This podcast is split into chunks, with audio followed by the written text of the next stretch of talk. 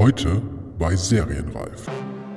Manchmal gucke ich was und denke, nie im Leben würde diese Figur diesen Song hören, den sie ja gerade auflegt. Und das ist dann irgendwie einfach ungenau gearbeitet. Ja, schade.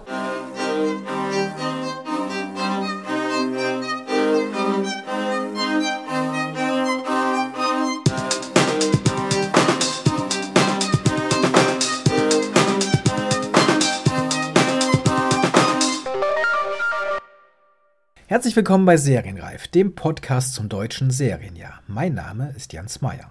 Ja, nachdem es dieses Mal gleich zu Beginn des neuen Jahres krankheitsbedingt zu einer kleinen Zwangspause kommen musste, sind wir mit leichter Verspätung zurück mit der zweiten Folge der vierten Staffel Serienreif. Deswegen wollen wir uns auch gar nicht allzu lange mit dem Vorgeplänkel aufhalten, denn es ist wieder einmal eine pickepacke volle Episode geworden. Wie ich in der letzten Folge mit Klaus Rudolf Amler ja schon betont habe, möchte ich in dieser Staffel auch ein bisschen mehr über Serienjobs sprechen, die nicht unbedingt im Fokus der öffentlichen Aufmerksamkeit stehen. Und Sabine Steyer-Violett, die ich dieses Mal getroffen habe, kann einiges darüber erzählen. Naja, zunächst einmal ist sie auch Autorin und Producerin oder, das erklärt sie dann selbst noch genauer, ist die kompaktere Beschreibung ihrer Tätigkeit wohl Creative Producerin, aber außer den ziemlich vielen Film- und Serienprojekten, die sie betreut oder in den vergangenen Jahren betreut hat, ihr werdet es im Laufe des Gesprächs schon merken, welche Verbindungslinien sich da alle schließen, arbeitet sie auch als Music Supervisorin. Das heißt, sie kümmert sich um die Musik, die man in einer Produktion hören kann, zuletzt beispielsweise bei der ZDF-Serie Bad Banks. Und wie genau dort eigentlich die Abläufe sind, wie sehr die Musik, wir reden übrigens nicht von komponierter Filmmusik, sondern von der ganzen anderen Musik, inwieweit die schon mitgedacht wird und welchen Raum ein so eher kleines, aber doch sehr wichtiges Detail einnimmt, das hat mich ziemlich interessiert. Aber wie gesagt, Sabine Steyer-Violett ist ansonsten vor allem als Autorin und Creative Producerin aktiv. Zum Beispiel hat sie für die am 19. März startende TNT-Comedy-Serie Andere Eltern geschrieben oder auch, das war zum Zeitpunkt unseres Gesprächs Anfang des Jahres noch nicht spruchreif, deswegen wird es namentlich nicht ausgesprochen, am neuen Netflix-Projekt der Deutschland 83-Schöpferin Anna Winger einer Miniserie, die auf dem Buch Unorthodox von Deborah Feldman basiert. Eine autobiografische Erzählung, in der die Autorin über ihre Jugend in einer ultraorthodoxen jüdischen Gemeinde in New York und ihre Flucht nach Berlin erzählt. Außerdem sprechen wir noch über eine ganze Menge anderer Serien, Serien an denen sie mitgewirkt hat, beispielsweise Blochin, Culpa oder das sich noch in der Entstehung befindende Serienprojekt Die Ich-Etage sowie über das deutsche Lieblingsthema Writers Room. Wie immer noch kurz bevor es losgeht, wenn ihr Rückmeldungen, also Fragen, Anregungen, Lob, Kritik, Einladungen oder Sponsoring-Anfragen habt, schickt einfach eine Mail an mail@serienreif-podcast.de oder meldet euch über Twitter bei @serienreif oder direkt bei mir. Ich bin dort als @jens_meyer mit AY zu finden. Oder natürlich über die Serienreif Facebook-Seite. Mehr dazu, wie ihr Serienreif unterstützen könnt, erkläre ich am Ende dieses Podcasts. Übrigens, auch dazu in einer der nächsten Folgen mehr, aber ich freue mich so sehr darüber, äh, deswegen schon einmal kurz vorab. Ab Ende März wird es den Serienreif-Podcast auch live geben. Zunächst nur in Berlin, aber wir sehen mal, wie sich das so entwickelt. Äh, ja, wird eine super Sache und ähm, ich bin gerade noch in der Klärung von Details, deswegen, wie gesagt, etwas konkreter dazu dann demnächst mehr. Nun erstmal viel Spaß mit Sabine Steyer-Violett. Wie gewohnt melde ich mich nach dem Gespräch noch einmal zurück. Herzlich willkommen bei Serienreif, Sabine Steyer-Violett. Netterweise darf ich zu Gast hier sein bei dir. Herzlich willkommen, freue mich, dass du da bist. Wir, wir hatten gerade ganz kurz, hast du schon, schon angefangen vor dem Gespräch äh, zu sagen, dass es gar nicht so einfach ist, zu, zu erklären, was du machst und wo. Ich habe auch überlegt, ähm, ich kam auf dich jetzt in dem Falle, ähm, weil ich bei, bei äh, andere Eltern äh, nur gesehen hatte, dass du ähm, da als Autorin mit aufgeführt wirst. Da, so kam ich irgendwie auf dich und dann äh, kommt man relativ schnell auf, wenn man, wenn man googelt, auf eine Seite, die heißt äh, Supertape, was ähm, eine, ja, was, was ist das überhaupt? Vielleicht, vielleicht fangen wir direkt mal da an. Das hat was mit Musik zu tun. Ja, genau, wir fangen mal bei Supertape an. Supertape ähm, ist ähm, eine kleine Firma, die ich vor äh, sieben Jahren, glaube ich, mittlerweile zusammen mit Melissa Perales gegründet habe. Ähm, wir sind ähm, Music Supervisor, also machen ähm, Musikberatung und Copyright Clearing für, für Filme ähm, und Serien natürlich auch.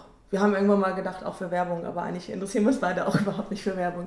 Also wir machen das für, für TV und ähm, Serie und ähm, natürlich auch für Kinofilme. Melissa kommt aus dem Musikbereich, also auch ganz klar. Also die hat auch Film studiert, aber hat eigentlich immer nur mit Musik zu tun gehabt und ist auch so ganz tief drin in der Berliner Musikszene. Also die kennt Leute schon immer, wenn ich noch nie was von denen gehört habe und die haben dann schon längst bei ihr auf der Couch übernachtet und später und so weiter. Ähm, und die, ähm, genau, und ich kam eben aus dem Filmbereich und so dachten wir, weil wir beide so Soundtracks super finden und immer das Gefühl hatten, dass das in, in Deutschland oder in, in deutschen Filmen, deutschen Serien so, sowieso damals noch, äh, also überhaupt, also nie genug Beachtung findet, ähm, haben wir diese, diese kleine Firma gegründet, die für uns beide auch nur so ein, ich will es jetzt nicht runterspielen, aber das ist ein, ein Nebenprodukt, das ist jetzt nicht, dass ich jeden Tag von morgens bis abends nur für Supertape arbeite, ja. sondern immer nur projekteweise, je nachdem. Und wenn das ein großes Projekt ist, wie es jetzt zum Beispiel bei ähm, Bad Banks der Fall ist, dann ist natürlich, äh, beantwortet es mehr Zeit, aber dann, ja, genau. So, je nachdem, wie es reinpasst. Genau, also da, da, sprechen wir gleich auf jeden Fall nochmal drüber. Wie gesagt, da, natürlich bin ich dann darauf gestoßen, dass ihr oder doch, dass ihr eben für Bad Banks das Music Supervising oder wie es sich dann, dann nennt, äh, übernommen habt. Das fand ich dann natürlich nochmal sehr interessant, weil das Thema Musik eigentlich jetzt hier in diesem Podcast und allgemein äh, tatsächlich nicht so ein Riesenthema ist, habe ich auch das Gefühl. Und deswegen hat mich das auf jeden Fall schon mal neugierig gemacht. Wie gesagt, als Autorin habe ich dich dann sowieso da schon bei der, bei der neuen TNT-Serie äh, Andere Eltern gesehen. Dann ist mir aufgefallen, auch, glaube ich, als Autorin, dass du auch schon in einem, bei einem Projekt mitgewirkt hast, was hier auch schon mal vorkam, äh, nämlich Culpa. Mhm, ja. äh, da hatte ich auch die, die beiden Kollegen Jano Ben Schaban und auch äh, Alex, Alexander Lind. Mhm. Waren auch beide schon, äh, schon hier. Deswegen ähm, ist so das. schlossen sich die Kreise langsam. Genau, langsam. Äh, ja. Die wiederum mit noch äh, einer anderen, mit Jana Nanzig, die ja auch hier war, haben jetzt gerade wieder bei, einem, bei, bei, einer Serie jetzt bei Druck zusammen ja. geschrieben. Also irgendwie kommt hier alles zusammen. Äh, genau, das fand ich dann natürlich auch ganz, ganz witzig. Ähm, zudem, du bist aber noch mehr. Also du bist nicht, nicht nur in Anführungszeichen Autorin und Super äh, Music Supervisorin, du bist Creative Producerin auch. Genau. Oder Producerin ich, nur. Ja. Also das hast beides gemacht, glaube ich. Ne? Ja. Wahrscheinlich ähm, Creative ist dann so die, die Erweiterung des Ganzen. Das Creative Producer macht für mich noch ein bisschen mehr Sinn und also ehrlich gesagt auch noch ein bisschen mehr Spaß, weil es einfach noch ein bisschen kreativer, so wie der Name schon sagt. Also so, äh, umso mehr ich in die Stoffentwicklung als Producerin involviert bin, umso, ähm, umso mehr Freude bereitet es mir. Ja, also genau, ich bin Writer, Producer und Musiksupervisorin. Genau. Du hast aber auch so ein bisschen äh, Regie schon mal äh, gemacht, ne? bei hier und da bei Oder du hast auf jeden Fall auch für, für Fernsehgeschichten, für Tracks zum Beispiel relativ ja, viel gemacht, ja, die, Musiksendung auf Arte, Dreisat, auch ein paar Sachen, Bauerfeind und so weiter. Ja, also, das alles auch.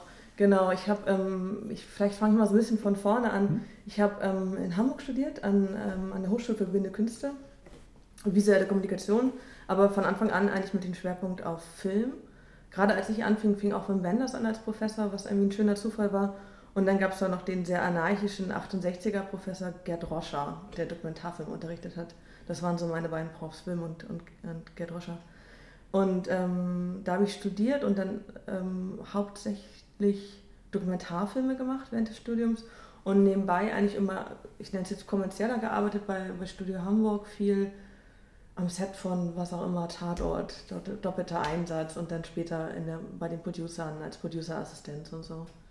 Und dann bin ich nach Berlin gegangen und ähm, habe bei der Filmgalerie 451 gearbeitet, ähm, was eine wahnsinnig schöne Adresse war, um in Berlin zu starten, weil dann so die gesamte Berliner Schule einmal durch das Büro lief, von Schannedeck bis Uli Köhler oder so. Und, ähm, und überhaupt natürlich einfach, ich finde es eine wahnsinnig spannende Firma, die Filmgalerie 451.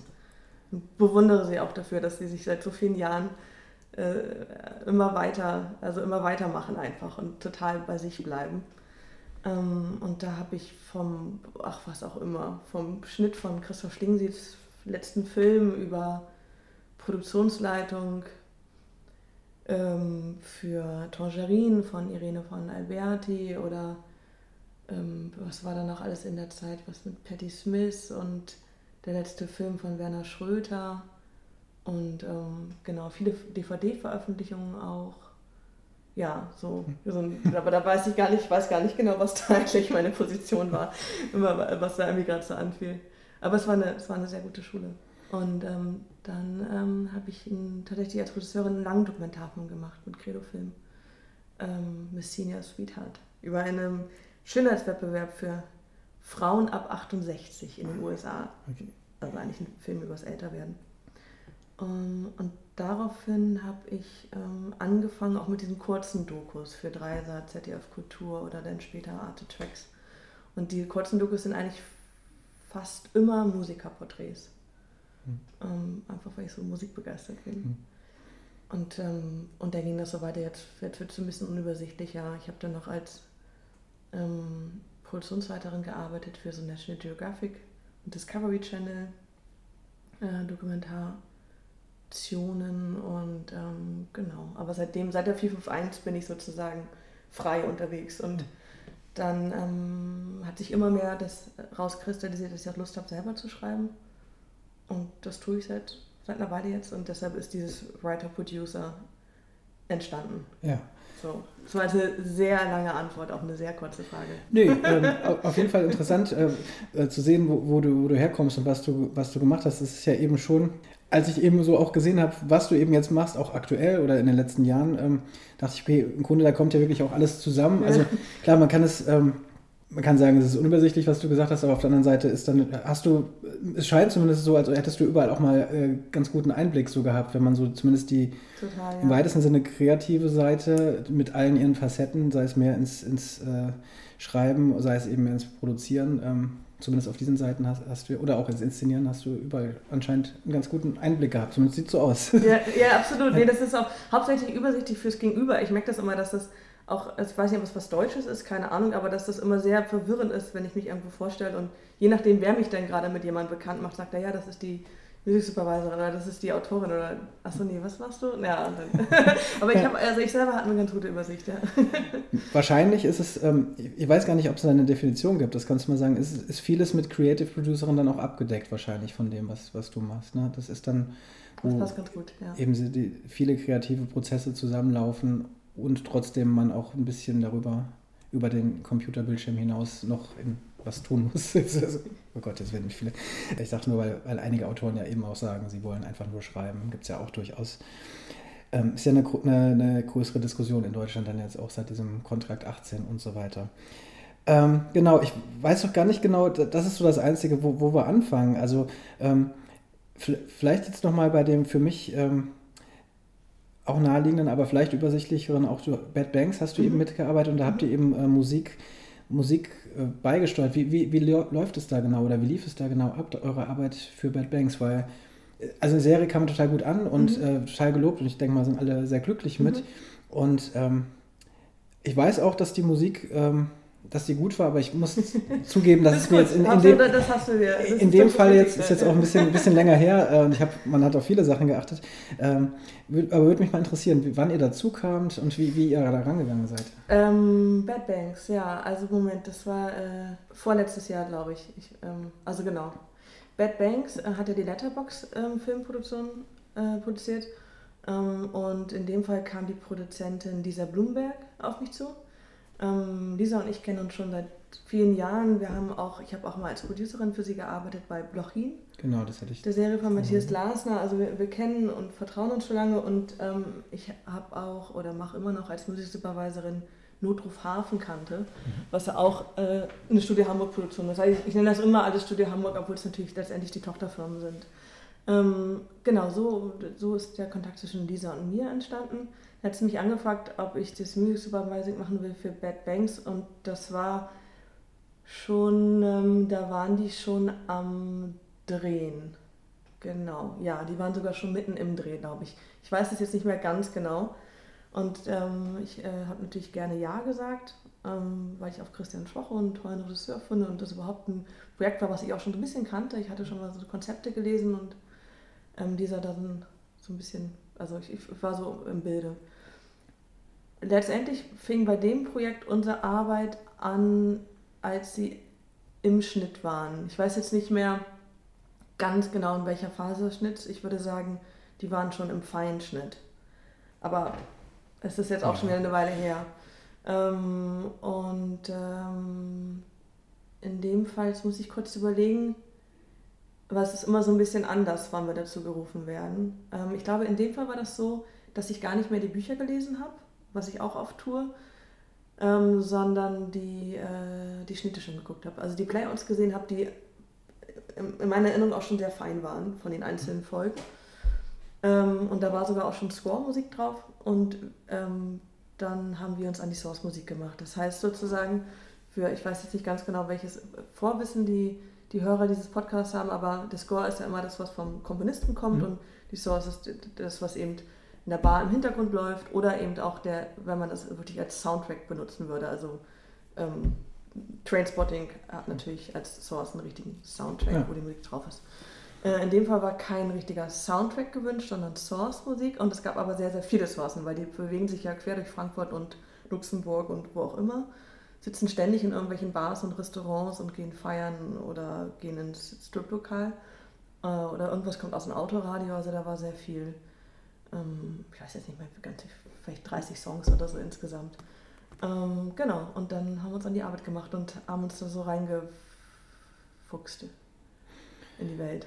Das heißt, man, man schaut sich dann den Schnitt an, man sieht dann eine Szene, zum Beispiel jetzt vielleicht noch einfacher, weiß ich nicht, im, im Club, also zumindest Mhm. ist da relativ klar, da, Mhm. an die Szene erinnere ich mich, also es gab es auch mehrere, weiß ich nicht, Mhm. aber an eine erinnere ich mich auf jeden Fall. Ist natürlich sehr laute Musik, Mhm. die ist sehr dominant. Mhm. Ähm, in welche Richtung man da wahrscheinlich geht, ist wahrscheinlich auch relativ klar, zumindest grob, weiß ich nicht. Ähm, gut, es gibt auch da sehr, sehr groß, aber zumindest mit viel Bass und mit, viel, äh, äh, mit, viel, mit viel Beat sozusagen. Ähm, ja, aber wie, genau, ähm, wie, wie, nach welchen, wie, wie geht man dann daran? Also wie, wie sucht man das? Hat man da schon was im Kopf dann sofort oder probiert man so- verschiedene Sachen aus? Ja, das ist eine schwierige Frage, weil das hat, also es ist ein bisschen doof, das zu sagen, aber es hat irgendwie was mit Gefühl und dann mit Try and Error zu tun. Also ich habe ich hab ein Grundgefühl für einen Film oder eine Serie, die, die ich schaue. Ähm, und so ein, so ein, ja, es ist ein Grundgefühl, so ein, so ein, besser kann ich es gar nicht beschreiben. Und äh, als, als, als würde man in Farben denken vielleicht. Mhm. Und man denkt in Pastell oder man denkt, denkt in knallig oder so. Vielleicht trifft das das am besten. Und ähm, in dem Fall hatte ich das Gefühl, dass die Musik fein sein muss und dass die nicht zu, zu wuchtig immer überall so reinhaut. Ähm, und ähm, klar, wenn man jetzt eine Clubszene hat, denkt man erstmal an Bass, aber es ist ja auch ein falsches Feld. Ja. Und Nee, dann äh, muss man auch überlegen, okay, tanzen, also tanzen die, also man muss natürlich auch zu den Bewegungen passen im Bild, wenn das schon abgedreht ist Ja. und man nicht im Vorfeld äh, schon das liefert für den Dreh. ist natürlich immer ein bisschen eleganter. Ähm, und dann ist es auch, wo sind die denn? Ist es in Frankfurt oder ist es in Luxemburg? Hat es, ist es vielleicht französischer Haus oder ist das eher, also so, so, so das sind dann so die Denkprozesse, die dann so äh, stattfinden und wie viel Dialog ist im Bild und ähm, in welcher, also vor allen Dingen mit welcher Stimmung geht die Figur, also wer ist da unsere Figur und wie, äh, wie wollen wir das unterstützen. Mhm. Also zum Beispiel erinnere ich mich an so eine ähm, Szene zwischen der Jana, der Hauptfigur, die ist in einem Striplokal, da läuft so ein bisschen äh, leicht las, puh, wie soll ich es beschreiben, lassive Hausmusik. Die Band würde mich erschlagen, wenn ich es jetzt hören würde. Aber egal, da sind sie, gehen dann von diesem Striplokal rüber in ein Gay Club. Ähm, da läuft was von den ähm, Finn, Yuko. Ach, ich ist peinlich, ich kann den Namen noch nicht aussprechen. Flexible Heart auf jeden Fall. Ähm, und dann schließt sie so einen total großen Deal Mhm. ähm, mit diesem Mann aus London. ähm, und das sind sozusagen drei Songs, die im Hintergrund, also es ist dann schon fast wie Soundtrack, die ganze Zeit ziemlich präsent sind. Und natürlich will man diesen Deal mit dieser Figur irgendwie feiern. Und natürlich geht die Musik nicht nur hoch und wird lauter, sondern man will auch was, äh, es muss aufgehen und so. Also das sind, das sind alles so die Überlegungen. Und was, was läuft genau in dieser Gay-Bar, in wo auch immer das jetzt gerade war. Und Ähm, wie, wie ist denn dann da die Zusammenarbeit mit und mit wem auch überhaupt? Also ist man dann mit dem Regisseur, sucht man das zusammen aus, mit, ähm, mit in dem Fall dann einer Producerin oder einem Autoren? In dem Ähm, Fall habe ich alles mit Christian Schwocho Mhm. abgesprochen direkt. Ähm, es gibt durchaus Projekte, wo ich ähm, ziemlich viel mit Cuttern zu tun habe. Mhm. Ähm, ich glaube, das sagt man nicht mehr, Editoren zu tun habe. Ähm, mit Producern auch mal, aber eher weniger. Ähm, natürlich ganz viel, wenn es ums Copyright Clearing und die Zahlen geht. Genau, das ist auch eine Sache, aber ich, ähm, das hat mich sofort auch interessiert, weiß ich nicht, wie viele überhaupt je, aber ähm, hat man sofort auch eine Schere im Kopf, weil man weiß, man Ja. kann bestimmte Sachen nicht benutzen? Aber, aber Hallöchen. Ja, weil, also ich, ich glaube, für eine, für eine Ausstrahlung im Fernsehen wäre es noch egal, rein theoretisch, aber bei Bad Banks war ja relativ klar, wie, wie das ausgewertet wird, wahrscheinlich, dass es internationale Auswertungen haben wird, dass es ja. logisch auf DVD kommen wird, dass es auf. Streamingportalen äh, weltweit zu sehen sein wird. Also hat man, weiß man sofort, keine Ahnung, äh, ein äh, Lady Gaga-Song wird schwierig werden, ja. wenn man den jetzt nimmt. Äh, oder zumindest sehr, sehr, sehr teuer. Ja. Also, das muss also man ohne jemals einen Lady Gaga-Song angefragt zu haben, habe ich ein Grundgefühl dafür. ähm, nee, das, hat das habe ich total im Kopf. Und das war auch bei Bad Banks ehrlich gesagt eine Herausforderung, weil es eben eine große, wahnsinnig hochwertig produzierte internationale Serie ist und das Musikbudget aber, ähm, ohne jetzt jemandem zu nahe treten zu wollen, doch noch recht ähm, überschaubar. Überschaubar war, genau. Und, ähm, und ähm, da muss man dann von Anfang an irgendwie Bands finden, die unterm Radar fliegen und trotzdem wahnsinnig gute Musik machen. Ähm, dann gibt es auch eine Music Library, auf, auf die man zurückgreifen kann. Ähm, die sind teilweise auch schon wirklich sehr gut aufgestellt, die Libraries. Ähm, für so super prominente Szenen greife ich nicht unbedingt auf Libraries zurück. Und dann gibt es natürlich auch Szenen, wo man einfach einen Song haben muss, den man wiedererkennen will. Also das es ist dann Quatsch da irgendwie. Also da, manchmal braucht man auch einen Wiedererkennungswert. Mhm. und so muss man, das ist so eine Mischkalkulation, die man macht und sich so durchhangelt. Und ähm, nee, bei Batman habe ich es immer im Kopf gehabt, ja. ja. Und klar, genau wie du sagst, also wenn ich jetzt die Hafenkante mache, dann kann ich mich total frei, kann ich da von Robbie Williams bis Madonna alles raufpacken, solange es im GVL und GEMA-Vertrag drin ist. Mhm. Das ist weiß nicht, ob es besser ist, wie auch immer. Also es ist, ist komfortabler ja. erstmal. Ja, gut, ich denke mal, bei, ohne so richtig bewusst, also ich, ich habe, glaube ich, Hafenkante durchaus mal reingeschaut, wahrscheinlich vor vielen Jahren. Ich habe es jetzt nicht so präsent, aber natürlich ist es eine Sendung, die ZDF, ne? Ist Vorabendprogramm ZDF, soweit ich mich recht erinnere, so 19 ja. Uhr. Ja. 25 oder wann das immer so kam, ja, sowas um den Dreh, glaube ich. Äh, natürlich ein bestimmtes Publikum auch anspricht, eben. Ähm, im Vergleich zu Bad Banks natürlich, wo, was ja ein super ambitioniertes Projekt auch war von ZDF, ist natürlich auch da schon mal wahrscheinlich ein Unterschied, wie man da äh, rangeht, welchen Ton man da eben wählt. Aber klar, wenn es um diese ähm, Source-Musik, wie du sie äh, bezeichnet hast, geht, also die aus Radios und so weiter kommt, ähm, ist es sowieso wahrscheinlich, ja, ich weiß gar nicht, ist, ist es schwer oder einfacher, wenn, wenn du so, so eine Hintergrundmusik ähm, aussuchen musst, die ja erstmal die man nur, un, die nur unbewusst wahrgenommen wird eigentlich von den Zuschauern. Wie jetzt, wie man, jetzt. Also im Vergleich zum richtigen Soundtrack, mhm. meinst du? Weil damit, also ein echter Soundtrack, da würde man vielleicht dann noch mehr darauf achten, den nimmt man vielleicht ja. noch bewusster wahr als Zuschauer und man hört dann auch, wenn da, wenn man irgendeine Message mit einem Song zum Beispiel noch ja. vermitteln will, gibt es ja auch, dann ähm, kann man das klar machen. Aber so im Hintergrund ist ja erstmal nimmt wahrscheinlich erstmal kein Zuschauer bewusst wahr und ähm, es sei denn, es stört. Ja. Es sei denn, es stört. Genau, ja, eben. Also wenn, ja. man, wenn man wahrscheinlich nicht meistens, wenn man es nicht so gut gemacht hat, dann, dann fällt es auf, ne, negativ bei solchen Momenten. So eine Notrufhafenkante würde ich jetzt mal so einschätzen, dass wenn es da auffallen würde, dass es dann eher ein Fehler war. Ich hoffe, ich hoffe nicht, also ich, äh, ich hoffe, dass es in der Hafenkante alles alles gut läuft. Ähm, was genau war jetzt die Frage, was ähm, schwerer ist sozusagen? Äh, also ja, wie, wie, wie, schwer ist es, äh, eben Musik auszusuchen, ähm, die eigentlich nicht wirklich wahrgenommen wird? Oder, oder also so auf einer, auf einer offensichtlichen Ebene, sondern nur unterbewusst? Ich glaube, man darf nicht unterschätzen, wie unterbewusst die, also wie sehr sie unterbewusst dann doch wahrgenommen mhm. wird, tatsächlich. Also gar nicht, ähm, um, um mich und meinen Job jetzt hier zu profilieren, sondern wenn eine Figur auf eine, also drei Minuten lang über eine, durch eine Party äh, rennt, quer einmal äh, über die Party und jemanden sucht, dann ähm, hat man einfach drei Minuten lang einen Song und den nimmt man total wahr und das, das macht was mit einem, das macht was mit der ganzen Stimmung der Szene. Also ähm, ich, das ist so ein bisschen das, was ich meine, ähm, dass das oft vernachlässigt wird in Deutschland.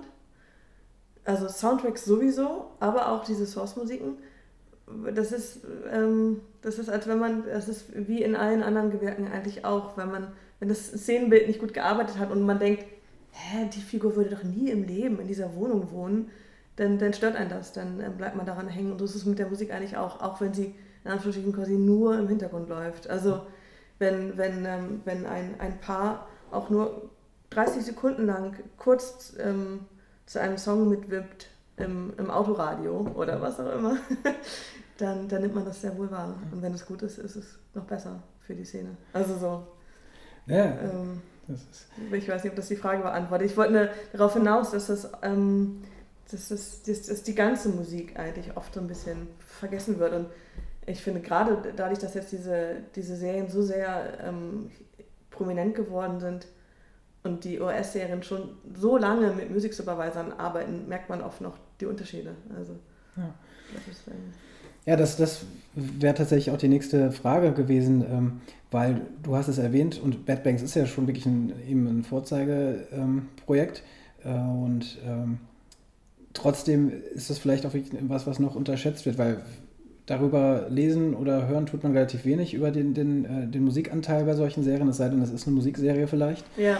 Ähm, aber äh, ich weiß nicht, wenn du wenn es verfolgst bei, bei US-Serien, beobachtest, hast du ein Ohr dafür und guckst darauf? Also ist das schon so ein Berufsding, dass du dann, wenn du eine Serie zum Beispiel guckst, darauf achtest und dann Immer, wiederum, ja. ähm, also merkt man da, dass da schon, dass da mehr dahinter steckt, dass da größeres Budget, mehr ja, Sorgfalt, ja, mehr Zeit und das, woran, woran, kann man das so festmachen? Man, ähm, wie soll ich es beschreiben? Man merkt oft, dass es kuratiert ist. Also man merkt, dass jetzt nicht äh, irgendwie der Cutter schnell am Ende noch in seine Plattenkiste gegriffen hat und weil er schon immer Heavy Metal Fan war, das auch. ich will nicht diesen Cuttern irgendwie. Aber ähm, das ist das, was ich früher oft beobachtet habe, dass es oft einfach der persönliche Geschmack von irgendjemandem, ob es jetzt der Editor ist, der Regisseur, wie auch immer war, der dann schnell noch am Ende draufgeklebt wurde und, ähm, und nicht mit einem, mit einem, mit einem Blick von außen, beziehungsweise ein Gefühl für die Charaktere, was denen gerade, was, was gerade gut für die wäre in der Szene. Und, und so ein Gesamtkonzept über eine Serie oder einen Film zu legen, musikalisch ist schon wirklich nochmal ein Unterschied. Und äh, nee, das nehme ich wahr. Natürlich nehme ich die größeren Musikbudgets auch wahr. Also ich lese dann die Songs und denke so, ah ja, okay, das ist natürlich, also, ja, klar. Ja, das ist tatsächlich, also das, das letzte Gespräch ähm, war tatsächlich auch über zum Szenenbild auch. Äh, ich werde jetzt auch, also das kann man vielleicht schon vergleichen auf einer anderen Ebene dann halt. Ne? Das eine ist eine Charakterisierung über so eine visuelle, über die, die, die Wohnung und Co., also das Setting. Das andere dann eben das über das Audio, Audiotive. Audiative. Absolut, ja. Und das, das ist auch wirklich, dass ich manchmal gucke ich was und denke, nie im Leben würde diese Figur diesen Song hören, den sie ja gerade auflegt. Und das ist dann irgendwie einfach ungenau gearbeitet ja, schade. Hat es denn ähm, jetzt aktuell, wo das mit den Serien äh, präsenter wird, hast du, merkt man schon, dass das irgendwie auch zu, zunimmt oder ist das noch sehr an den Anfangsschulen, äh, wie sagt man das? Also ist das noch sehr, sehr am Anfang in Deutschland, Kinderschulen, ja. Ähm, ich weiß gar nicht genau, wie der Ausdruck heißt. Ähm, doch, ich, so langsam. Doch, doch. Ich habe das Gefühl, dass, ähm, dass der Beruf des Music Supervisors ein bisschen bekannter wird, dass es das überhaupt gibt. also es ist ein bisschen Eindruck, als hätte man so vor fünf Jahren noch gar nicht gewusst, dass es ein Beruf ist. ähm, und ähm, nee, ich spüre schon so ein bisschen mehr Augenmerk drauf. Ich kann jetzt gerade kein gutes Beispiel nennen. Letztens hatte ich gerade wieder ein Gespräch, wo ich dachte, oh, schön, dass, dass das jetzt schon geführt wird über hm. Musik. Ich habe leider kein konkretes Beispiel. Ja, ich überlege, also wenn es, wenn man mal die ganz, die, die Serien, die jetzt immer noch, obwohl sie eigentlich schon vorletztes Jahr liefen äh, oder rauskamen, äh, natürlich Babylon Berlin, da ist es nochmal sehr speziell gewesen. Das ist ja, ja, wahrscheinlich aber auch dann, weil es, ich nenne es jetzt mal dann im Autorenfilm-Sinne von Tom Tickwer, der wahrscheinlich und seine beiden äh, Kollegen natürlich auch, die sich darüber sehr Gedanken gemacht haben. Es spielt in einer gewissen Zeit, es musste sowieso, glaube ich, alles, ja, es ja. musste auch alles, glaube ich, glaube es gibt sowohl einen Score als eben auch den, die, es wurde alles neu komponiert oder eingespielt oder fast alles. Brian Ferry, glaube ich, nicht, aber egal, das geht auch, aber genau. Das ist natürlich ein sehr aufwendiges Projekt, da merkt man, dass die Musik auch eine Riesenrolle spielt. Ja. Ähm, und man merkt aber auch, finde ich, wie es wahrgenommen wird. Also ich finde zum Beispiel dieser Soundtrack, der wurde ja auch, er ist als Soundtrack erschienen, ja. ähm, er wurde gelobt, bestimmt auch ausgezeichnet, keine Ahnung, und er hat sich ganz gut verkauft. Da merkt man auch, dass es sich wahrscheinlich lohnt, so eine Arbeit auch zu machen. Absolut, ne? absolut. Das macht es einfach runder. Ja. ja. Vier Blocks zum Beispiel würde mir auch gerade in den Sinn kommen, eine Serie, die dann wiederum natürlich einen komplett anderen Soundtrack dann auch mhm. wieder hat, natürlich sehr aus dem Hip-Hop-Bereich, mhm. aber auch eben sehr passend. Ähm, auch das bleibt sehr in Erinnerung. Also man merkt schon bei diesen Serien dann, ähm, dass das ähm, dass das wichtig auch ist, ja. um die Identität zu einer Serie Absolut, das, genau. Ich glaube, Identität ist ein gutes Wort eigentlich dafür. Mhm. Ja, absolut. Naja, dann äh, mal, mal gucken, wie das weitergeht. Also ähm, ihr bekommt zumindest hin und wieder, das wird jetzt auch so ein bisschen, nein, ihr bekommt auch, auch Anfragen von Serien und du sagst ja selbst, das wird da vielleicht ein bisschen, bisschen äh, besser wahrgenommen. Ja, wir bekommen Anfragen und was mir auch aufgefallen ist, fällt mir gerade ein, ist, ähm, dass, ähm, wie soll ich ich nennt man es Nachwuchsbereich, also ähm, ich, letztens, ähm, wann war das, im, im Sommer war das, habe ich so, ein, so eine Panel-Diskussion in der DFFB gehabt oder jetzt bald bin ich an so einer anderen ähm, privaten ähm, Hochschule hier in Berlin und sage was zu ähm, Music Supervising. Ich habe das Gefühl, dass, dass auch, auch, auch da an der Schnittstelle so ein bisschen so eine Aufmerksamkeit ähm, entstanden ist für dieses Thema. Dass man, und das macht eben auch total Sinn, weil als ich von der Hochschule abgegangen bin, wusste ich auch überhaupt nicht, wie man Rechte klärt oder irgendwas. Und dann habe ich da vielleicht Madonna raufgelegt. Ich weiß gar nicht, warum ich mal Madonna sage. Ich bin gar nicht so Madonna-Fan. Hätte ich da sowas draufgelegt und, und, Sehr wüsste, teuer ist genau, und wüsste gar nicht genau, wie ich es klären soll und so. Und das macht total Sinn, wenn man in, im Hochschulbereich schon anfängt. Und da habe ich das Gefühl, tut sich auch ein bisschen was. Ja, also.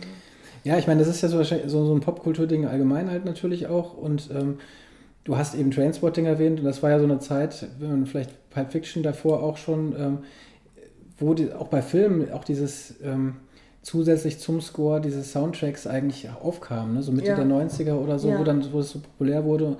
Ähm, was aber tatsächlich, hier und da gibt es in Deutschland mal, auch im Film noch nicht, noch nicht so wahnsinnig oft, ne? Hin und wieder gibt es mal.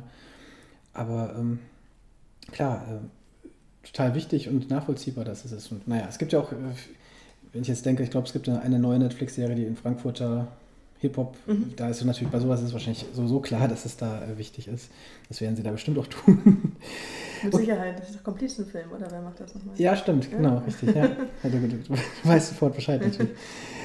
Ich guck mal gerade, weil wir, ähm, wo wir als nächstes kurz hingehen. Also du hast ähm, Blochin erwähnt eben. Mhm.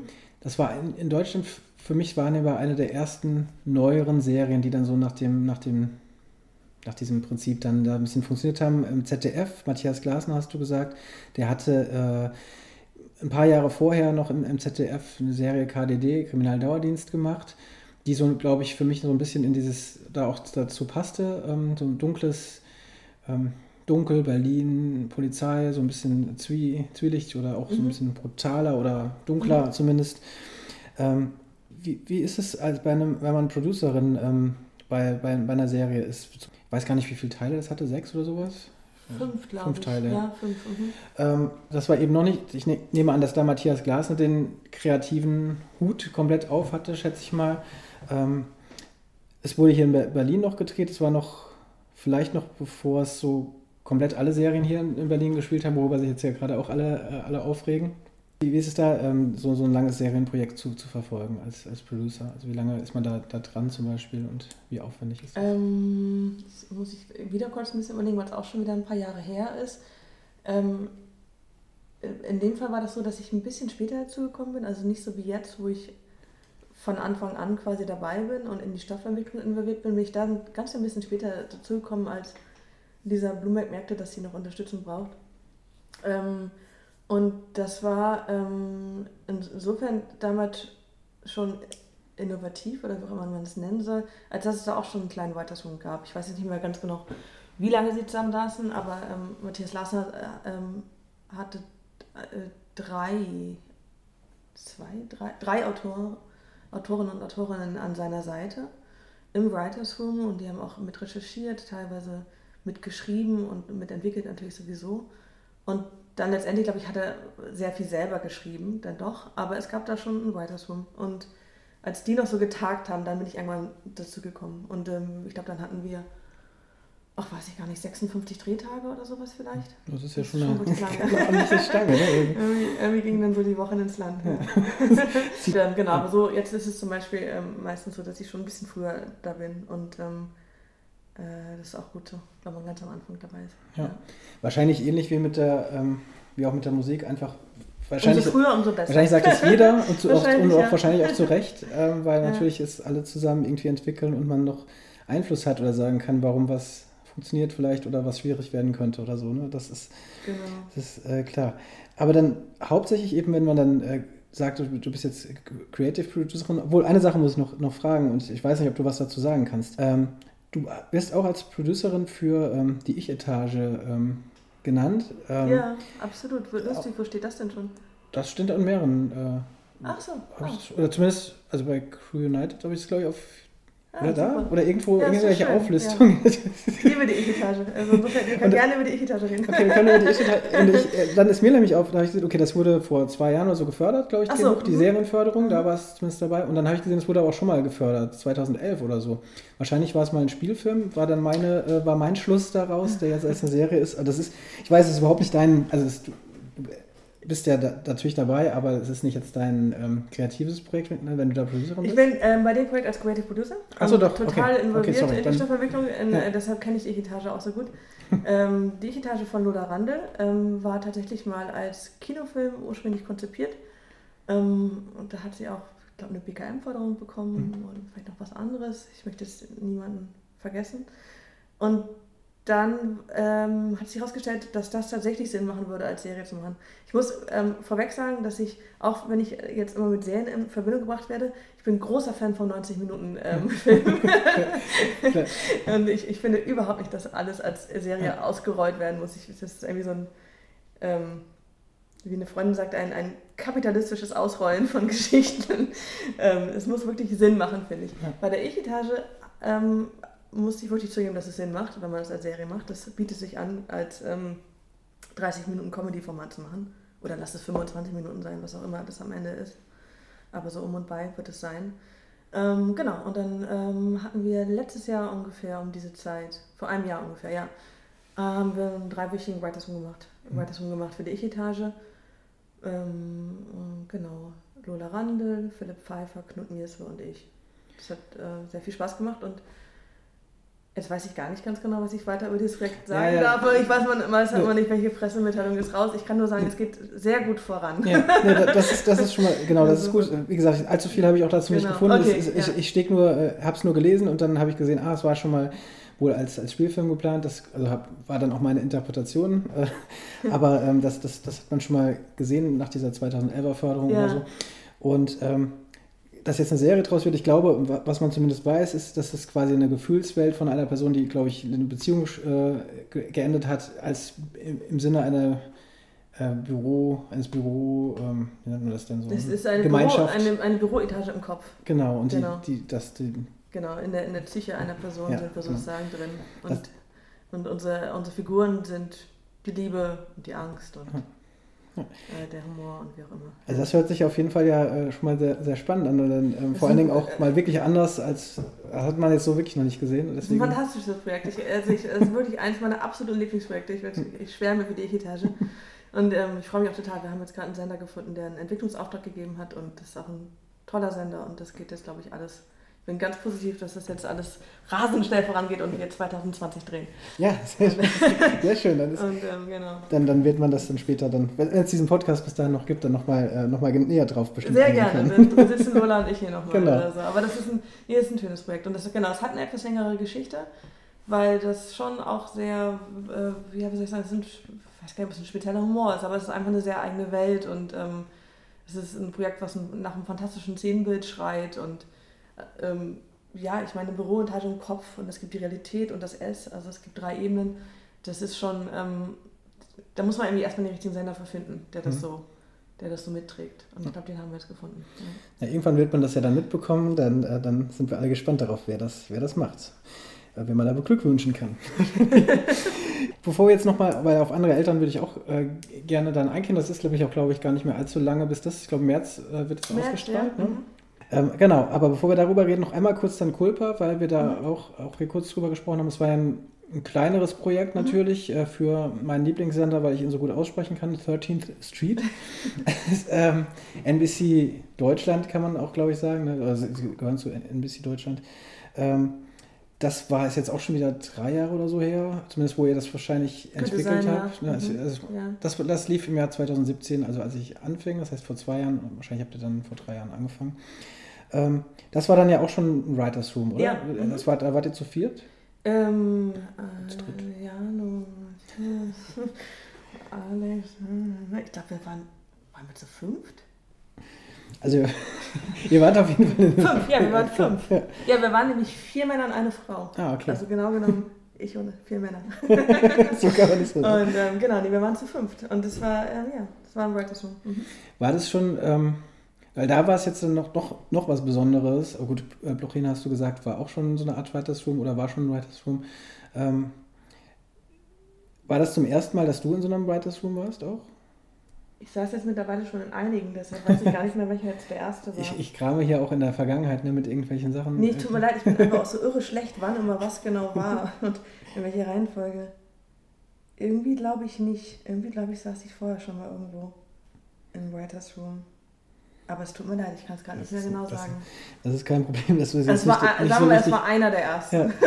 ähm, also man hatte ja auch, äh, also von außen äh, oder auch das, was ich jetzt so in den Gesprächen mitbekommen habe, hatte ich auch das Gefühl, also ich, ich glaube, es fanden alle auch gut. Ich glaube, es war auch ein Projekt, was sehr kurzfristig auch wiederum kam, wo man nicht viel Zeit hatte. Das habe ich wohl äh, mitbekommen oder das wurde auch gesagt von den Beteiligten, mit denen ich bislang gesprochen habe. Äh, dementsprechend ist es, glaube ich, immer schwierig, ähm, in einer kurzen Zeit wirklich, was die Erwartungen waren, ja doch, sollte ja eine, eine, gewisse Qualität eben auch haben und die waren schon da. Aber ähm, Konnte man sich da trotzdem in, in, in, einem sehr engen Rahmen schon mal ausprobieren irgendwie? Oder? Also ich, ähm, ich kann generell sagen, dass ich die Arbeit im Writers Room fantastisch finde. Also ich, ich finde Writers Room wirklich eine total tolle Sache. Ich könnte ähm, einmal im Monat in Writers Room sitzen. Das macht wirklich Spaß. Ähm, und es gibt so viele tolle Kollegen und ähm, wenn dann einfach vier Leute in einem Raum sind oder fünf oder wie auch immer und äh, jeder guckt anders auf die Welt, anders auf Stoffe, das ist ähm, wirklich toll, was man da in kurzer Zeit zusammen schafft. Also ich habe auch gerade im, Sommer jetzt im Writers Room gesessen für, da gab es witzigerweise mehrere Writers Room parallel zu, für die Welle. Und da hatten wir auch ganz wenig Zeit. Ich glaube, wir saßen vielleicht zehn Tage oder so im Writers Room und haben so eine komplette Serie aus dem Boden gestampft. Mhm. Und da, das ist irgendwie wirklich eine, also eine tolle Energie. Und bei Culpa war das ähm, insofern auch interessant, als dass wir auch wirklich sehr unterschiedliche Charaktere waren, die im Writers Room saßen die sich, finde ich, gut ergänzt haben. Ich hoffe, Jano und Laura haben nichts anderes behauptet. Und, ähm, das hat sich keiner beschwert. und ähm, bei Kulpa gab es so ein strenges Korsett, also ähm, erzählerisch. Es war irgendwie, es war klar, es ist dieser Beichtstuhl und es war klar, es gibt nur, keine Ahnung, 30 Minuten, äh, was war das, 20 Minuten Erzählzeit. Mhm. Äh, äh, es gibt so ein kleines Budget, dass man diese Küche kaum verlassen darf. Also es gab so, so, so ein strenges Korsett was einen schon wieder wirklich sehr kreativ werden haben lassen. Das war ein ganz falscher Satzbau. Was einen hat sehr kreativ werden lassen. Ich glaube, so müsste der Satz lauten.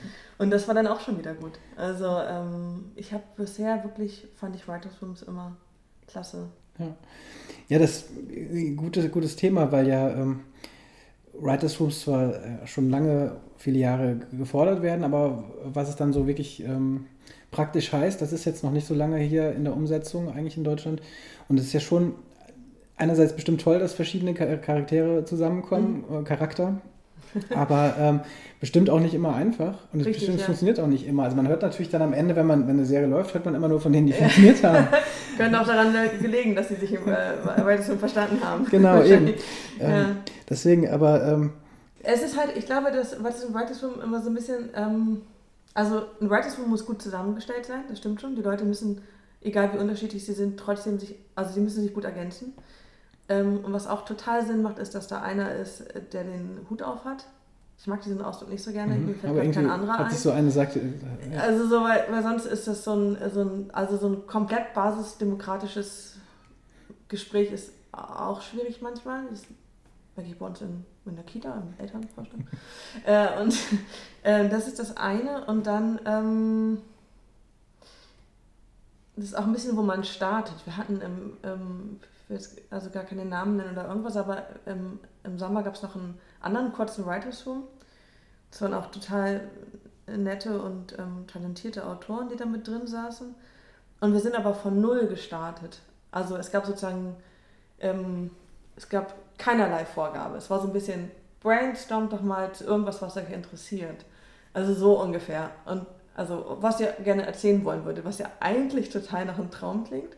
Und gleichzeitig fand ich das eigentlich mit den schwierigsten Writers Rooms, weil da sitzen da vier Leute, alle wollen was anderes erzählen hm. und äh, Stelle ich mir auch schwierig also vor. Dann, also so, ja. so ein bisschen, ähm, genau. Aber ja, sonst finde ich, ja, ich finde es wirklich gut. Ich glaube, es ist noch viel äh, Luft nach oben, was so Gagen angeht im Writers Room. Hm. Weil man das schon, ich meine, man haut ja unfassbar viele Ideen raus. Ähm, und das soll ja auch so sein, dass man das alles so reingibt und so total ähm, sich da irgendwie auslebt in Writers Room, aber ich, ich glaube schon, dass, zumindest was ich von Kollegen höre, ähm, dass Writers Rooms oft noch nicht so richtig gut bezahlt sind. Dafür, dass man wirklich äh, die Basis der Geschichte äh, in, äh, da zurechtplottet in kurzer Zeit und so. Also das ist, ich glaube, das muss ich noch ein bisschen finden in Deutschland. Also. Ja, ich bin, also, Du hast ja, und das äh, auch zu Recht, und das wird immer mehr Thema äh, in den Podcasts, ich mache, schon noch gesagt, dass du auch großer Fan äh, von 90 Minuten bist. ist vollkommen zu Recht. Das ist ja auch, und es, man merkt das jetzt ja auch allgemein. Also natürlich ist das ein Podcast, in dem es um Serien geht. Und in Deutschland stehen wir nun immer noch wirklich relativ am Anfang dieses ganzen Prozesses, auch wenn jetzt vielleicht viele ganz gute ähm, Grundsteine so gelegt sind. Ähm, trotzdem merkt man ja, dass die, dass die Welt sich weiterdreht und in der Welt äh, sind Serien eben oder Serien dieser Art schon, schon lange etabliert. Und mittlerweile beschweren sich ja oder sagen viele, es ist mir viel zu viel, ich kann, es wird so viel produziert. Also mhm. es ist einerseits auf der Produktionsseite schwierig, ich glaube hier mhm. in Berlin auch teilweise. Äh, denn wenn irgendwie vier große Produktionen gleichzeitig sind, man äh, mehr, genau, das haben sie auch schon mehrere eben erzählt. Genauso wie es aber auch für Zuschauer immer schwieriger wird, weil wer will das alles gucken? Wer will auch eine Serie, die mehrere Staffeln hat und mhm. so und so viele Folgen weiterverfolgen? Also wenn es irgendwie schon ähm, aus den USA fast 500 neue Serien oder äh, in einem Jahr gibt, weltweit, äh, weiß ich nicht, noch, entsprechend noch mehr, ist man irgendwann überfordert. Ähm, und so, so merke ich auch wieder so, so einen kleinen Backlash, äh, der hingeht zu Filmen, bei mir selbst auch, auf jeden Fall, äh, dass ich auch wieder Schön, mich, mich, mich äh, immer gerade wieder sehr viel, sehr über viele Filme freue. Aber natürlich ist Serie gerade in, in Deutschland, finde ich, immer noch spannend, weil es eben so weit am Anfang mhm. steht ne? und weil so vieles noch gar nicht sich irgendwie entwickelt hat, da wo es hingehen kann. Äh, jetzt habe ich aber meinen tollen Monolog irgendwann angesetzt, weil ich irgendwo hin wollte. Wie, wie, weit es am Anfang eben noch steht mit Writers Room zum Beispiel, klar, da, dadurch kam er hin.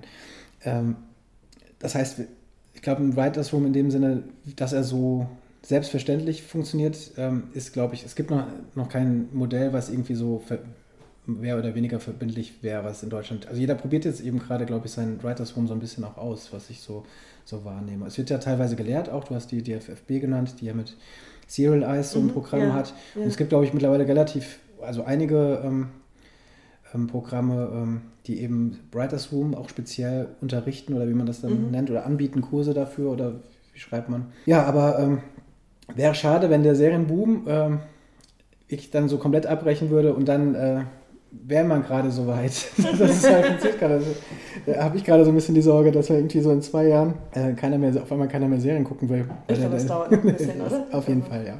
Das ist äh, wahrscheinlich zu, etwas zu übertrieben.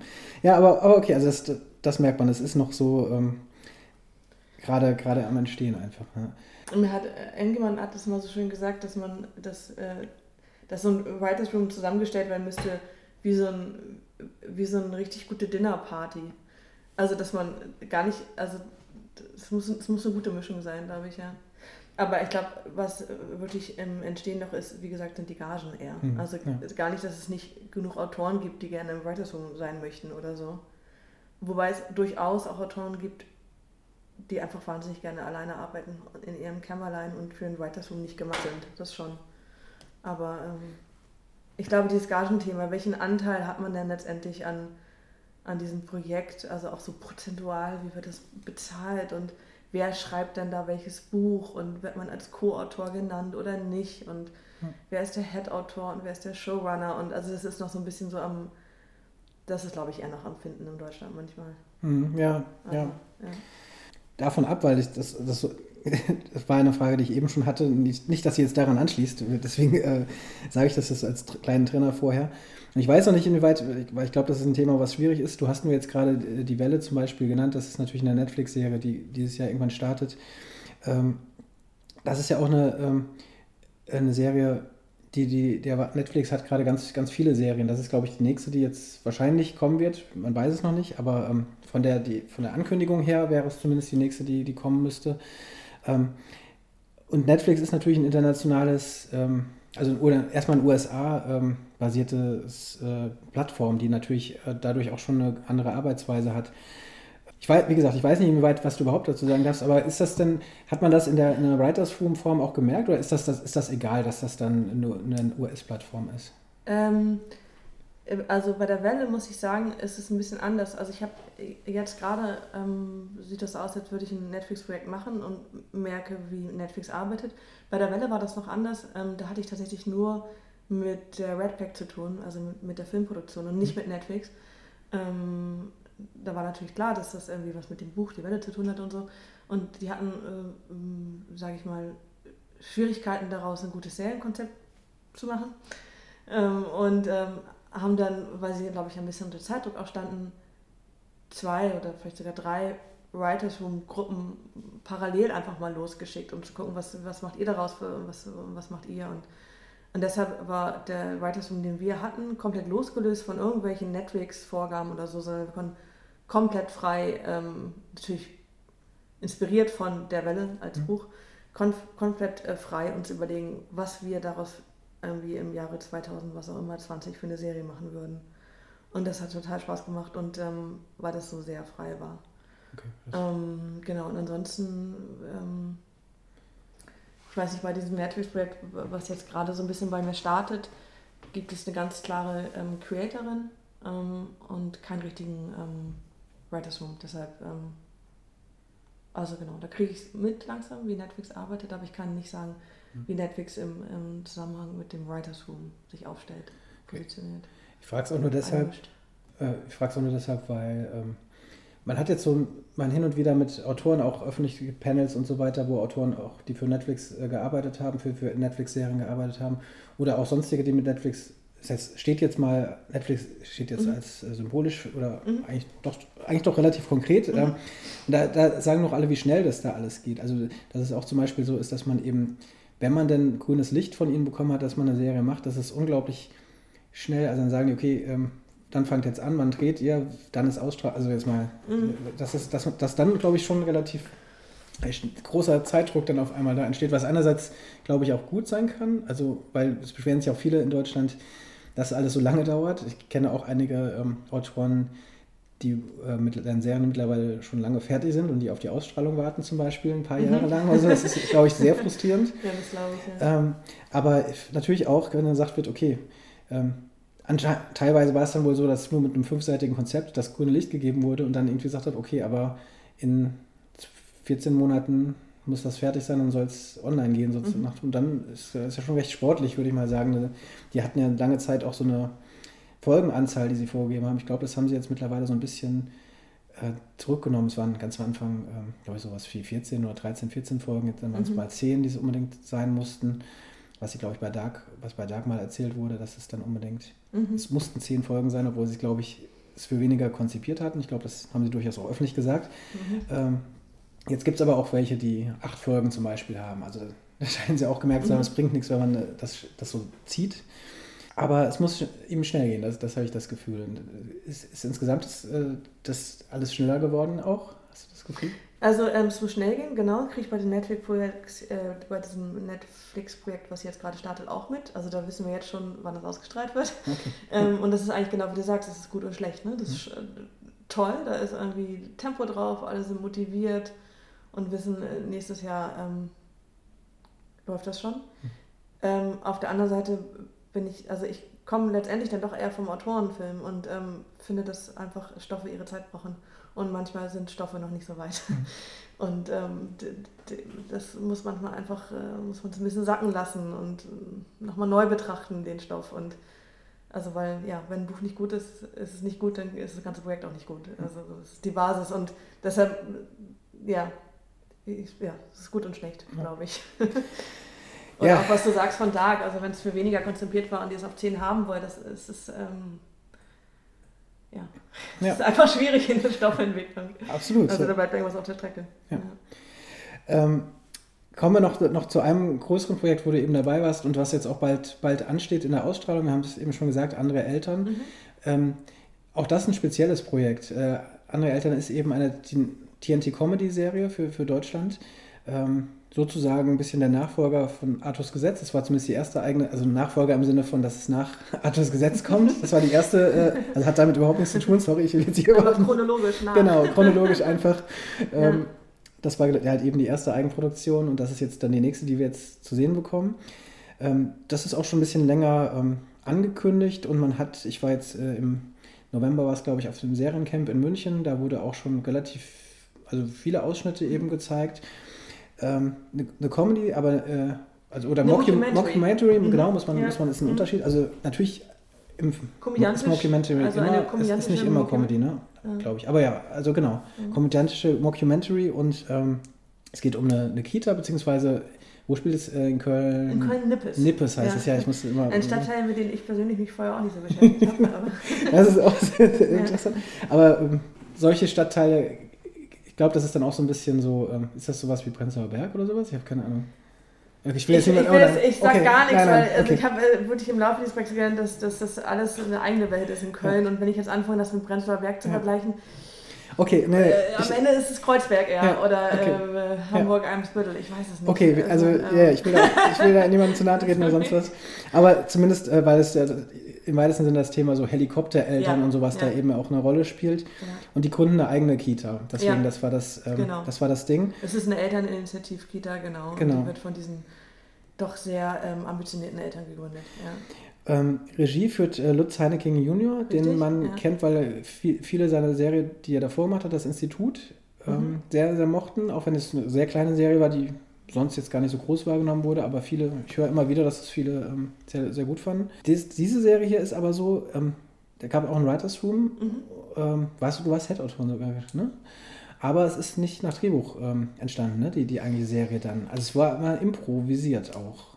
Also wie lief das da ab? Also wie habt ihr zum Beispiel gearbeitet, dass die dann wiederum vor Ort Ja, ähm, ja, es war ein wilder Mix. Also, ähm, es ist ein Ensemblefilm, muss man, glaube ich, vorweg sagen. Da sind wirklich immer, also oft viele Menschen auf einmal im Bild.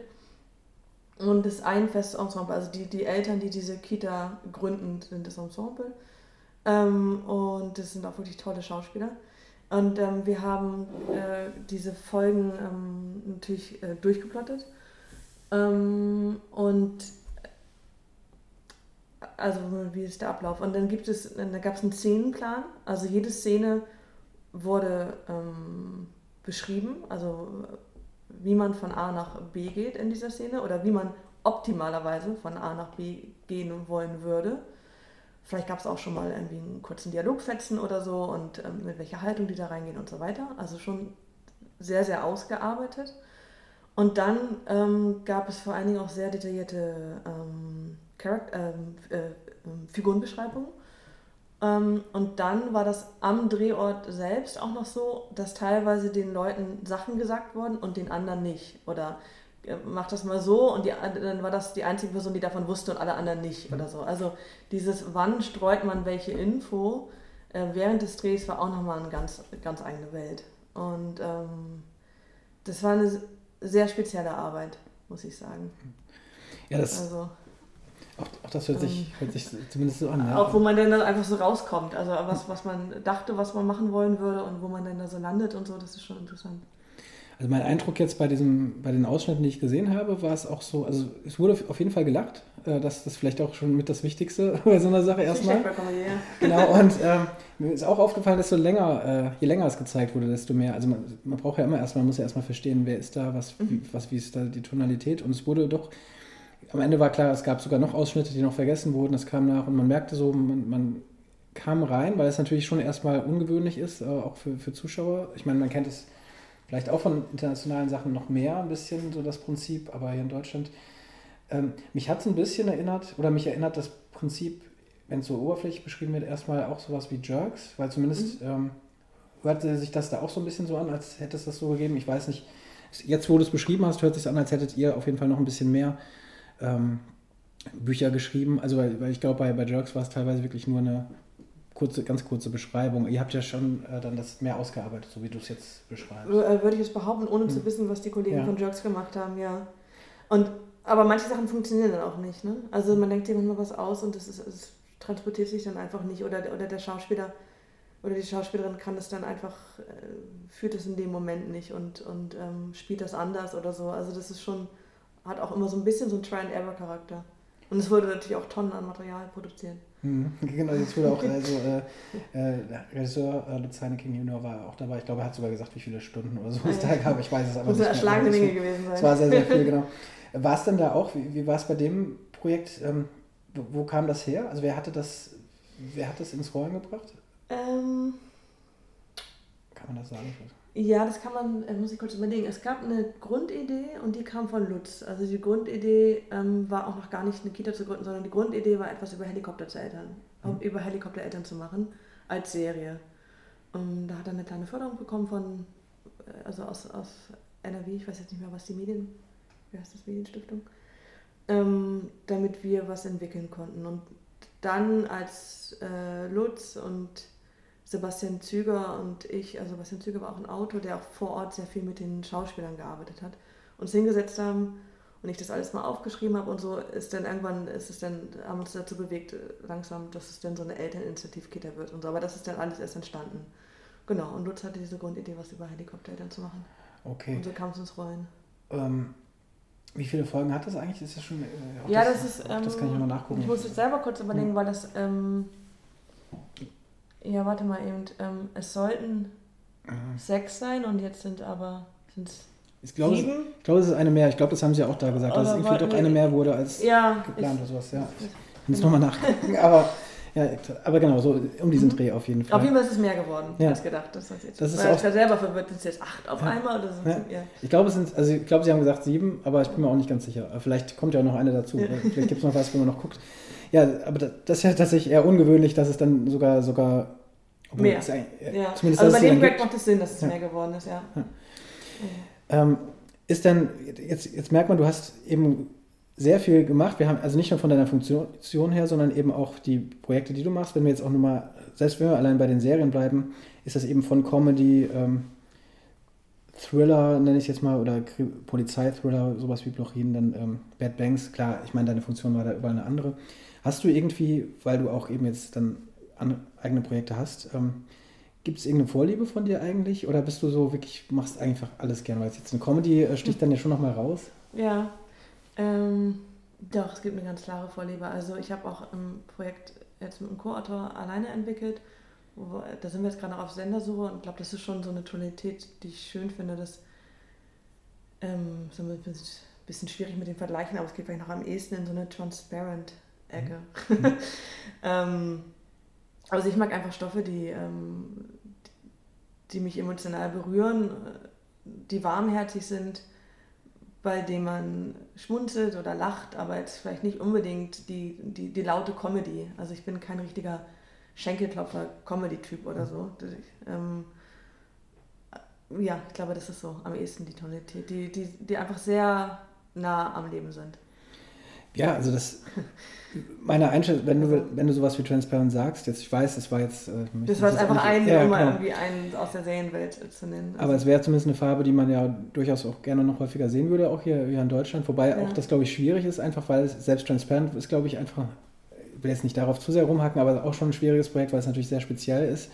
ja. Ähm, und ähm, Also ich kann mich, also ich kann mich schon auch für, für Sci-Fi oder so begeistern, hätte ich auch Lust drauf. Also ich man sieht ja an, an diesem, was ich gemacht habe, dass ich mich für vieles begeistern kann, solange der, der Stoff einen irgendwie.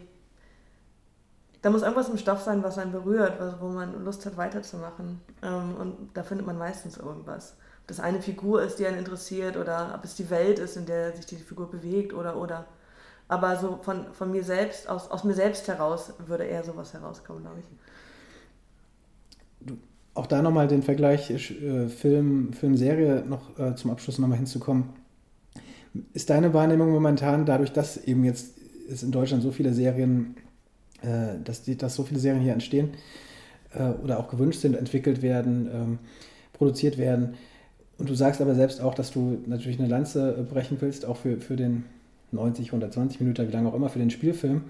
Ähm, ist es momentan, ist es immer noch so, dass, dass hauptsächlich dass alle Serien wollen? Also wie ist es so, weil du entwickelst ja total viel, also man hört jetzt auch schon, dass du echt viel machst und also nicht nur gemacht hast, sondern auch, auch machst.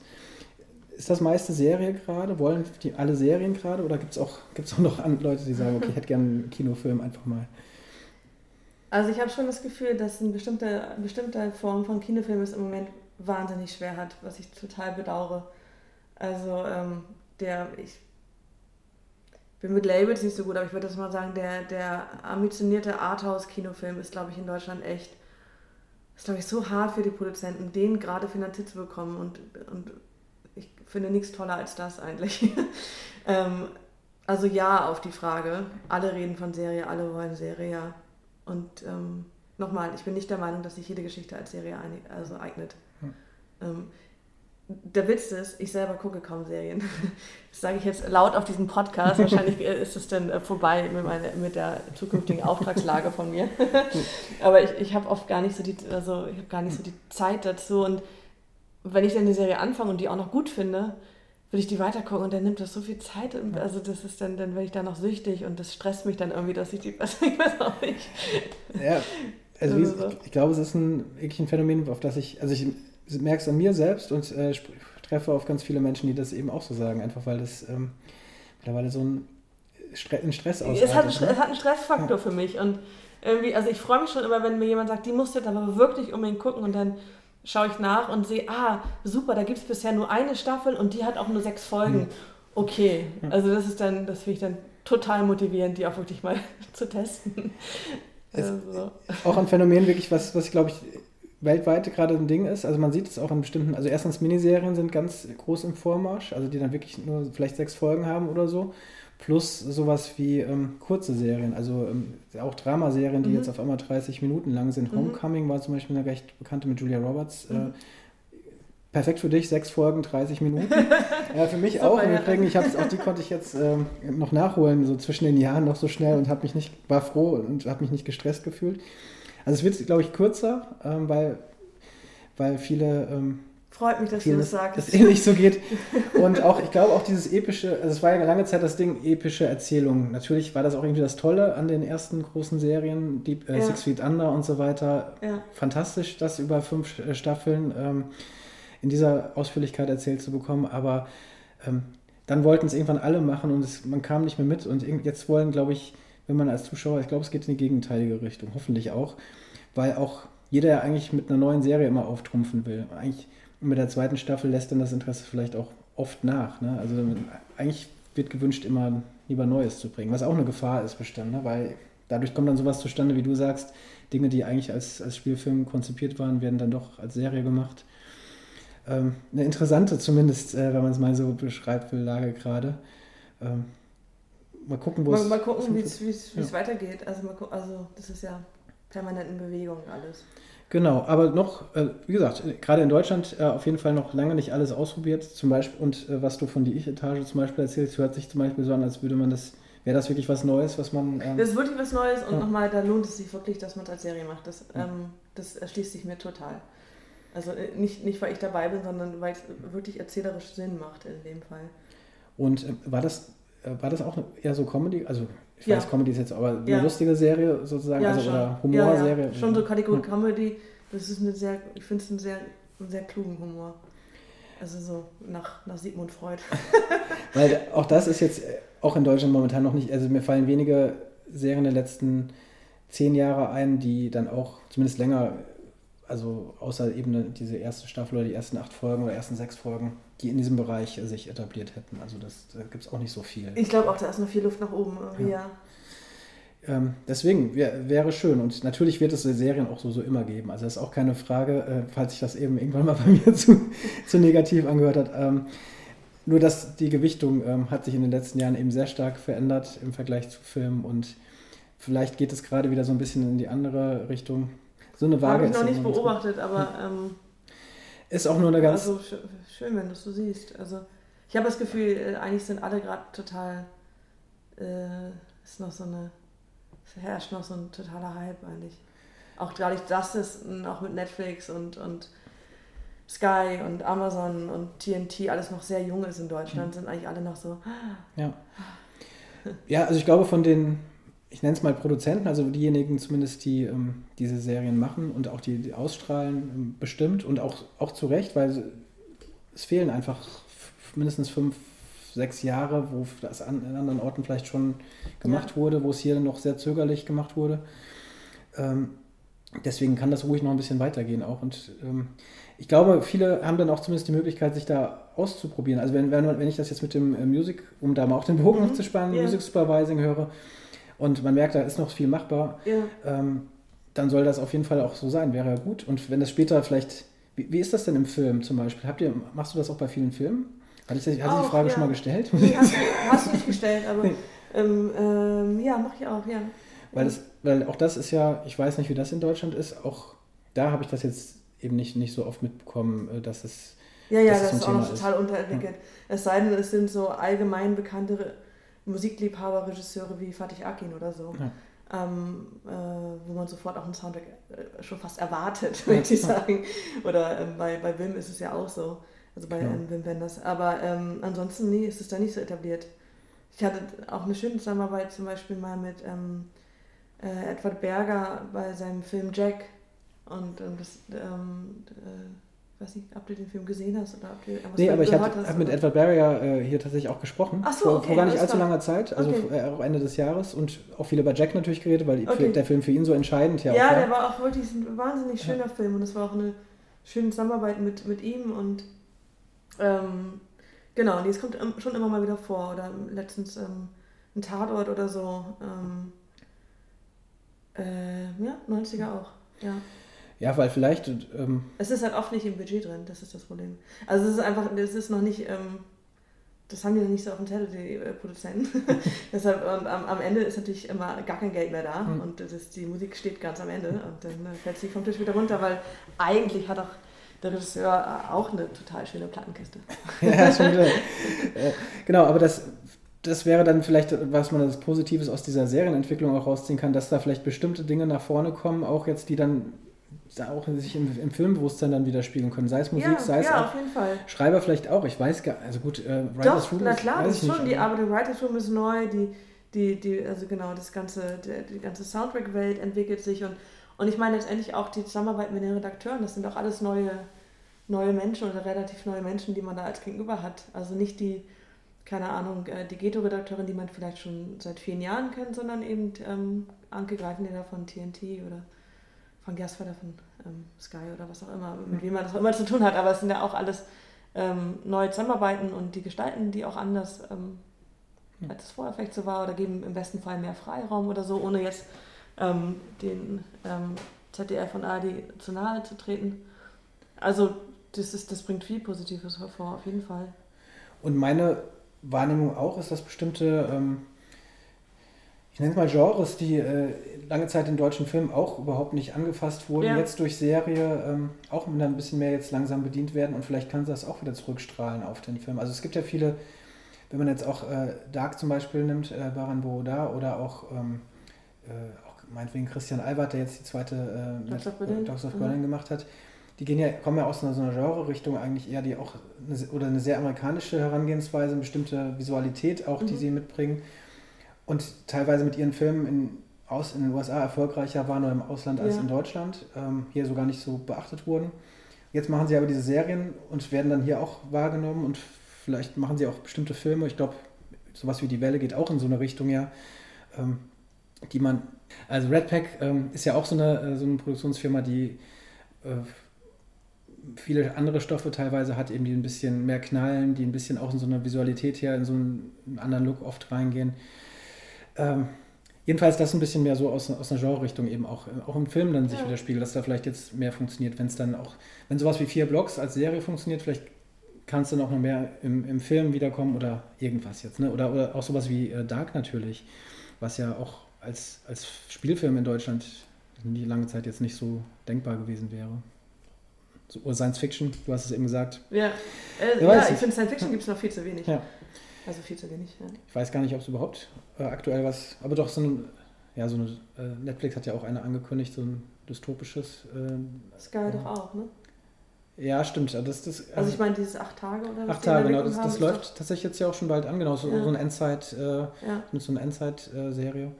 Ja, also deswegen, ich glaube, das, das kann sich auch schon wieder positiv in der, in der Kinowelt vielleicht widerspiegeln, wenn das jetzt mal die- dieser ganz, diese ganz große Goldgräberstimmung vielleicht vorbei ist. Und dann vielleicht verteilt es sich dann irgendwie einfach ganz gesund. Das wäre ja ganz, ganz schön. Das wäre schön, ja. ähm, ja, solange, ähm, ich Hauptsache gute Stoffe entstehen, das ist eigentlich das Wichtige. Gute Stoffe mit guten Leuten.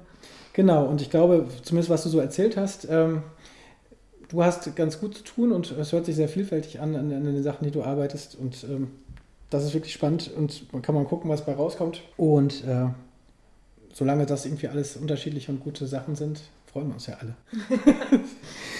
Äh, genau, also deswegen äh, vielen Dank, ähm, dass du so breitwillig Auskunft gegeben hast über deine Arbeit, über deine vielfältige Arbeit und ähm, alles Gute für die, für die kommenden Projekte. Vielen Dank, vielen Dank. Dankeschön. Vielen Dank an Sabine Steyer-Violett für das ausführliche Gespräch, das wie immer großen Spaß gemacht hat. Ich habe es übrigens nochmal beim Sender in Erfahrung gebracht, deswegen hier die finale Ansage zur Episodenanzahl der TNT-Comedy-Serie Andere Eltern, die am 19. März startet und zwar mit sieben Folgen. So, an dieser Stelle wollte ich schon immer mal erwähnen, dass ihr an mail.serienreif-podcast.de gerne auch Wunschgäste oder Vorschläge schicken könnt, die ihr hier einmal über ihre Arbeit reden hören wollt oder Themen, die euch innerhalb des Serienkosmos interessieren. Ich erwähne auch gerne nochmal die anderen Kontaktmöglichkeiten, nämlich Twitter unter @serienreif oder @jens_meier mit AY oder auf Facebook unter slash serienreif. Vier Staffeln und 34 Folgen wären so nicht zustande gekommen, wenn ihr mich nicht so wunderbar unterstützen würdet. Deswegen freue ich mich über jede Empfehlung. Ihr wisst es mittlerweile, eine 5-Sterne-Bewertung bei iTunes hilft immer noch sehr. Noch mehr in Kombination mit einem kleinen Kommentar. Außerdem möchte ich mich bei allen meinen Steady-Supportern ganz herzlich bedanken, dass sie so emsig am Ball bleiben und mich mit monatlichen Beiträgen zwischen 1 und 5 Euro unterstützen, um so das Weiterbestehen und die Entwicklung dieses Podcasts zu gewährleisten. Wer auch dabei sein will, findet die Seite unter steadyhq.com slash serienreif und überhaupt alle Informationen rund um Serienreif gibt es ganz selbstverständlich auch auf der Homepage serienreif-podcast.de. Schaut ruhig mal vorbei. Okay, für heute war es das jetzt wirklich. Wir hören uns ganz bald wieder. Bis dahin alles Gute und auf Wiederhören.